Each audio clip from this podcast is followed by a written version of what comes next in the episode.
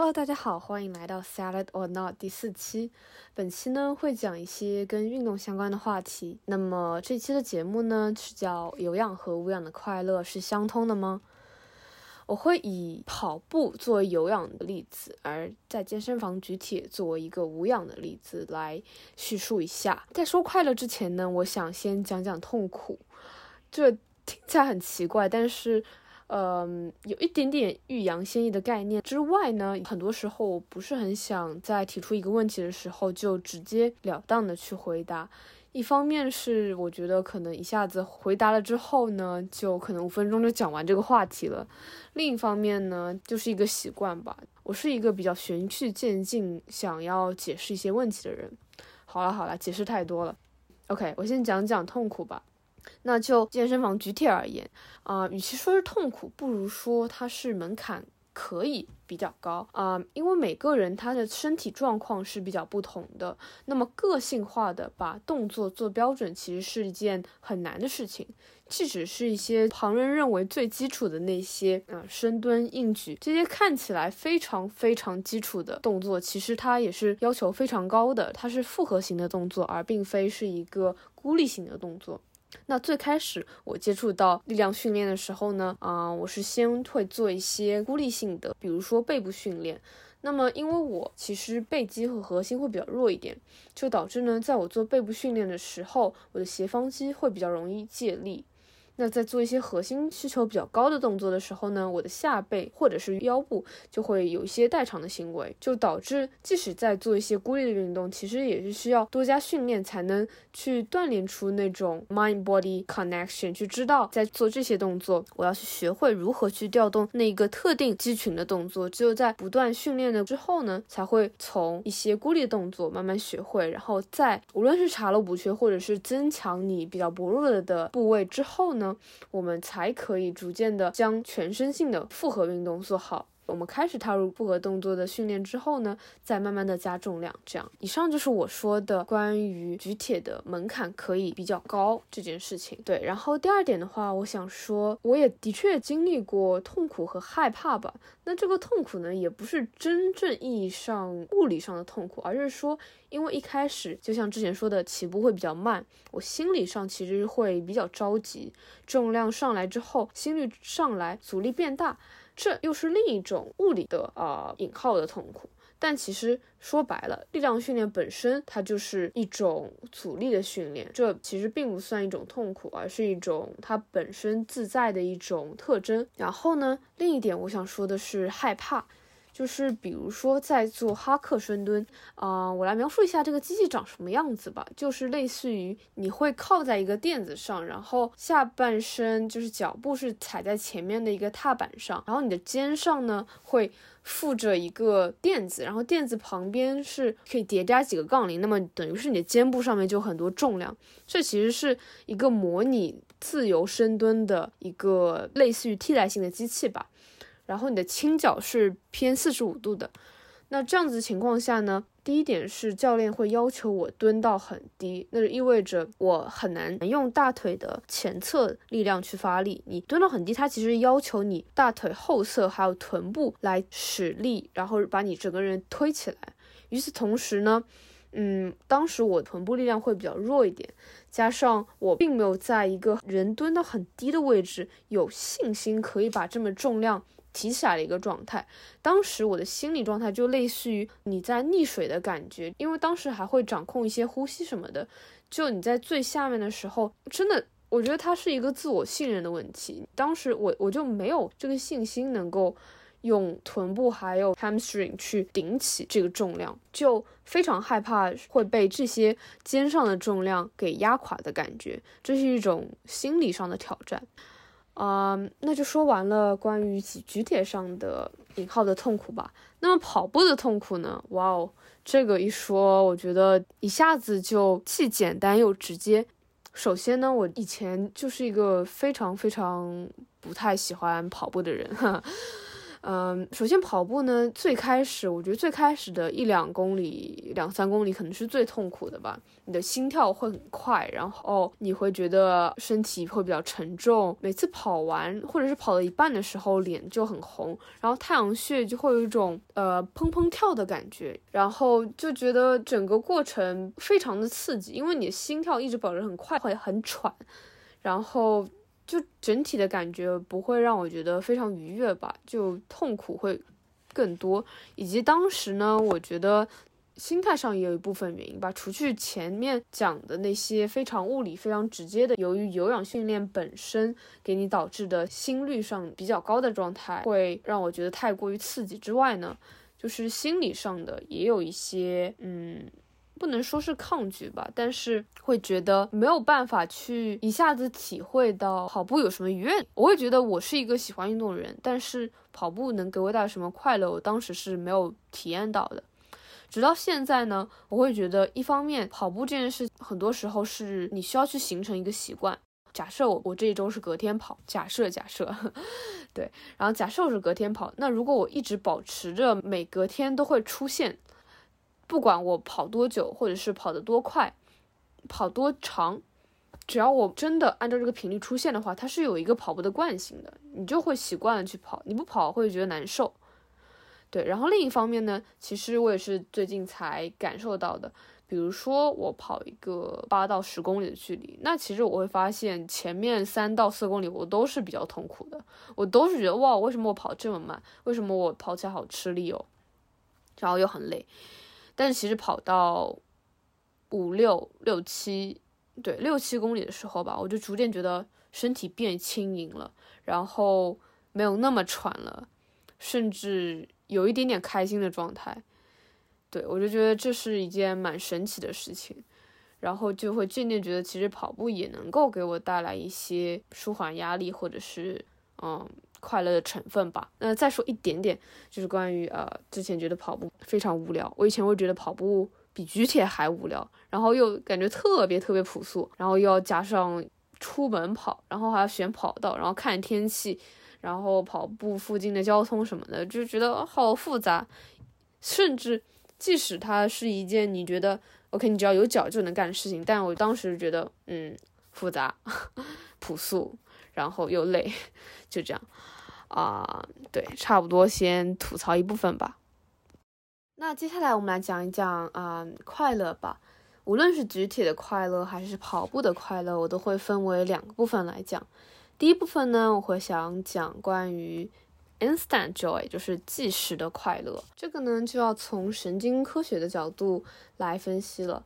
嗯，即使身心疲惫，move your body 之后呢，你也会感到无以言有的开心。这是为什么呢？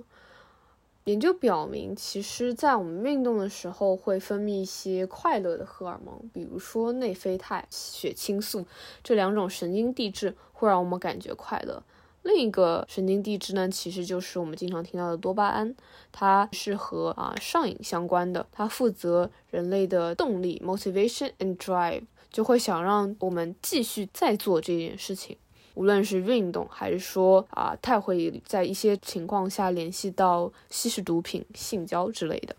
嗯，如果你参与一些就是耐力训练，无论是从马拉松，还是说长距离的遛狗之类的，大脑都会释放内啡肽和血清素。内啡肽也就是所谓的 runners high 里面的神经递质，它通过阻断痛苦，因此我们感到快乐。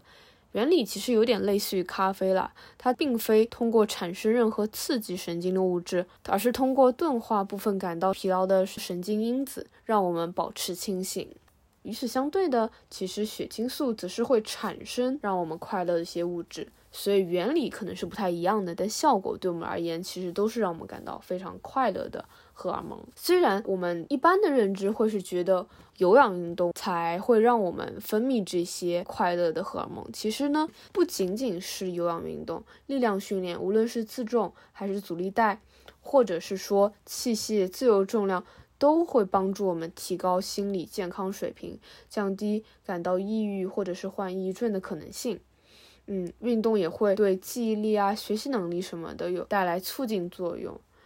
然后，如果讲到长期的或者是说深层次的快乐的话，我觉得举铁作为一个无氧运动，它可以缓解我和自己身形和体重上的焦虑吧。它也会带来我审美上的一些变化，以及重视饮食质量这一件事情。如果简略而言的话，其实很多时候我们在意的是一个人看上去怎么样，以及他身体的肌肉线条或者是整体的样貌，无论是他的体型体态，而非单纯的一些数字吧。特别是我觉得通过举铁可以帮助我们塑形，然后啊增肌减脂，其实会让我们的身形看起来更好。在那个阶段，我不会那么的去在意体重，而是会更加在意我身形上的变化，以及比如说单一的力量动作我是不是做得好。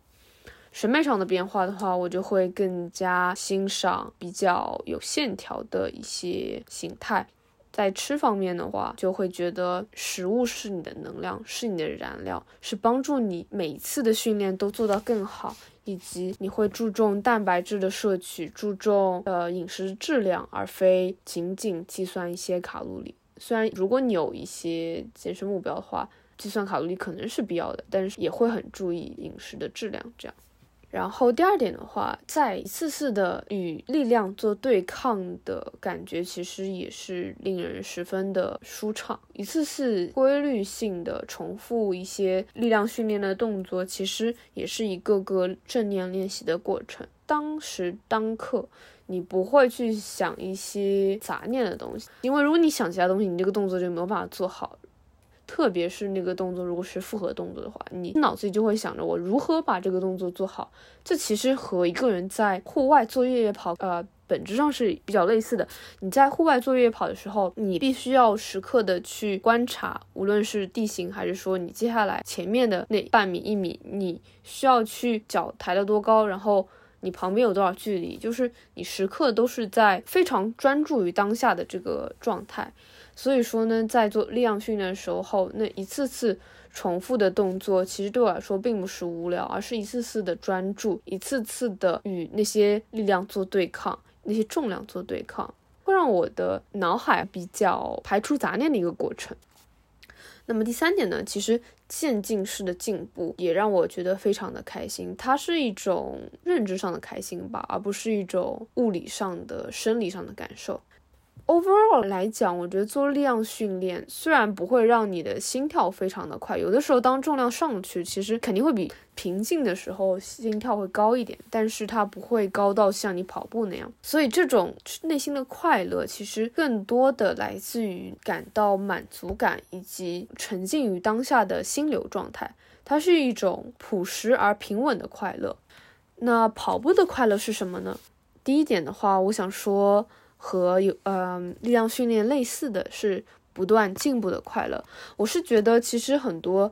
长期你认定一个兴趣爱好或者是一件事情，你为什么想做它，肯定会有很多深层次的因素的，无论是深层次的快乐，还是说呃意义导向的考量吧。那么跑步其实也有在这一方面的因素吧，不断进步的快乐，无论是你越跑速度越快。以及跑步本身，你不会觉得像一开始那么费力了，轻松跑的速度也可以跑得越来越快，然后保持一个匀速状态，你也不会觉得非常的累，心率也可以保持在一个比较能接受的一个范围吧。那么匀速状态下，你也可以跑得更远了，自己也更敢跑更远了。那比如说以前呢，我可能觉得 OK 三到五千米次差不多了，我觉得，然后甚至每每次要 push myself 才能到达五公里的状态。那现在我。敢跑更远了，以及会觉得我一般练习的状态会跑更远了。比如说七公里，其实对我来说是一个蛮 OK 的一个范围。然后偶尔的话，也可以跑跑十公里。那如果真的想努力多跑点，我可能会和跑团或者是其他朋友一起跑个十二 K、十五 K 这样。就很多时候，你的身体的确可以比你想象中做的更多。很多时候是自己的脑海试图给自己的身体或者是行为受限。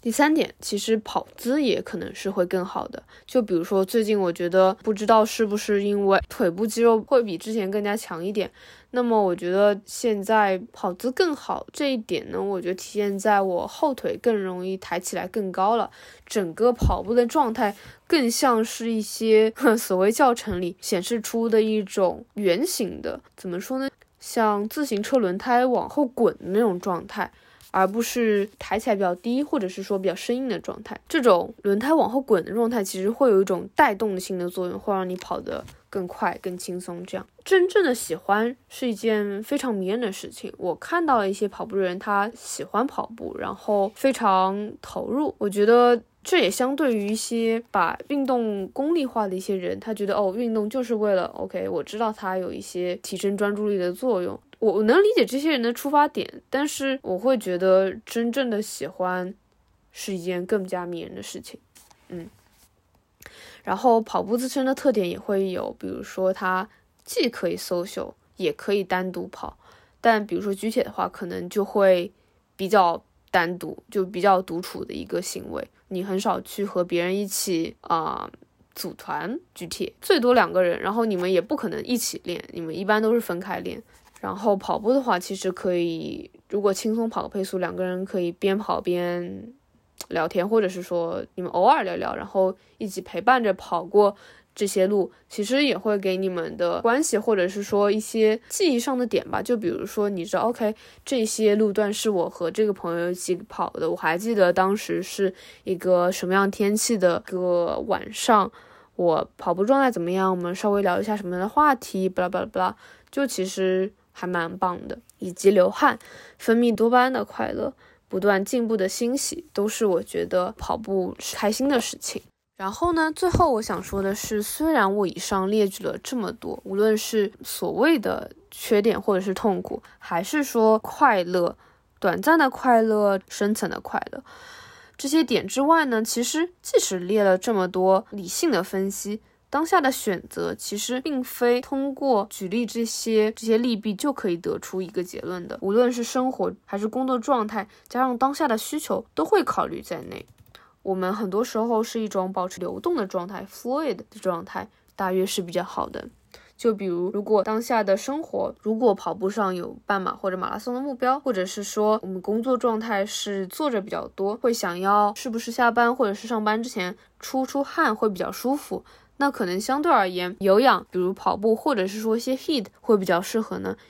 以及当下的需求，比如说我想要更多的接触一些新的朋友，以及想要增加我的有氧的比例，减一些体脂，以及之前的话报了半马，阴差阳错就慢慢投入进了跑步，就发现哎，其实这当中有好多学问考都可以学的。并不是说你真的提起两个腿就可以跑了。如果你想要精进，其实真的有很多可以值得学习、值得坚持、应该坚持的部分。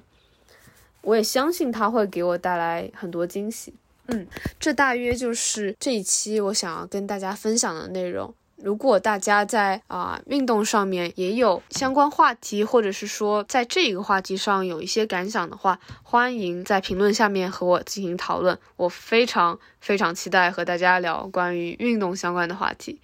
啊，也许我们会有一些灵感上的迸发。好啦，谢谢大家收听本期节目，那么我们下次再见，拜拜。